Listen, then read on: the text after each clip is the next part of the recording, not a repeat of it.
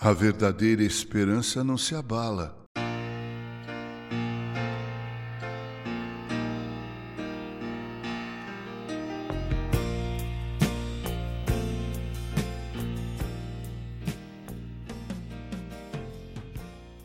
Em Hebreus 12, 27, lemos: Para que as coisas que não são abaladas permaneçam.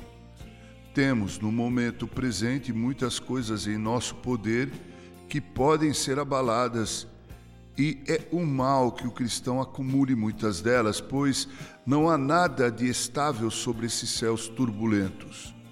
A mudança está determinada sobre todas as coisas.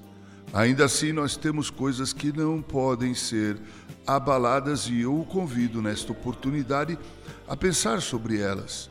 Se as coisas que podem ser abaladas fossem todas levadas embora, você poderia obter conforto real naquelas que não podem ser abaladas, aquelas que permanecerão. Quaisquer que possam ser suas perdas, você desfruta da salvação presente.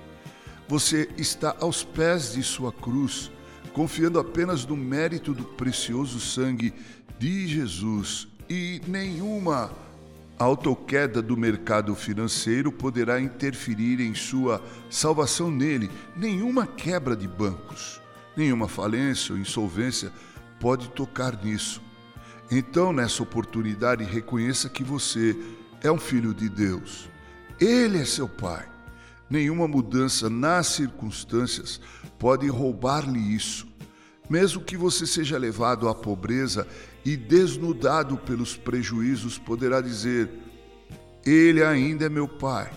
Na casa do meu pai há muitas moradas, então não serei perturbado.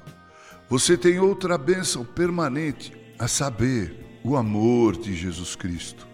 Aquele que é Deus e homem o ama com toda a força de sua natureza afetuosa. Nada pode afetar isso. A figueira pode não florescer e os rebanhos podem deixar o campo. Isto não importa ao homem que canta: Meu amado é meu e eu sou dele. Não podemos perder nossa melhor porção e herança mais rica. Não importam os problemas que virão. Vamos, tenhamos hombridade. Vamos mostrar que não somos como crianças pequenas a ponto de sermos derrubados pelo que possa parecer neste pobre estado fugaz de tempo. Nosso país é a terra de Emanuel. Nossa esperança está acima do céu e, portanto, calmo como oceano de verão.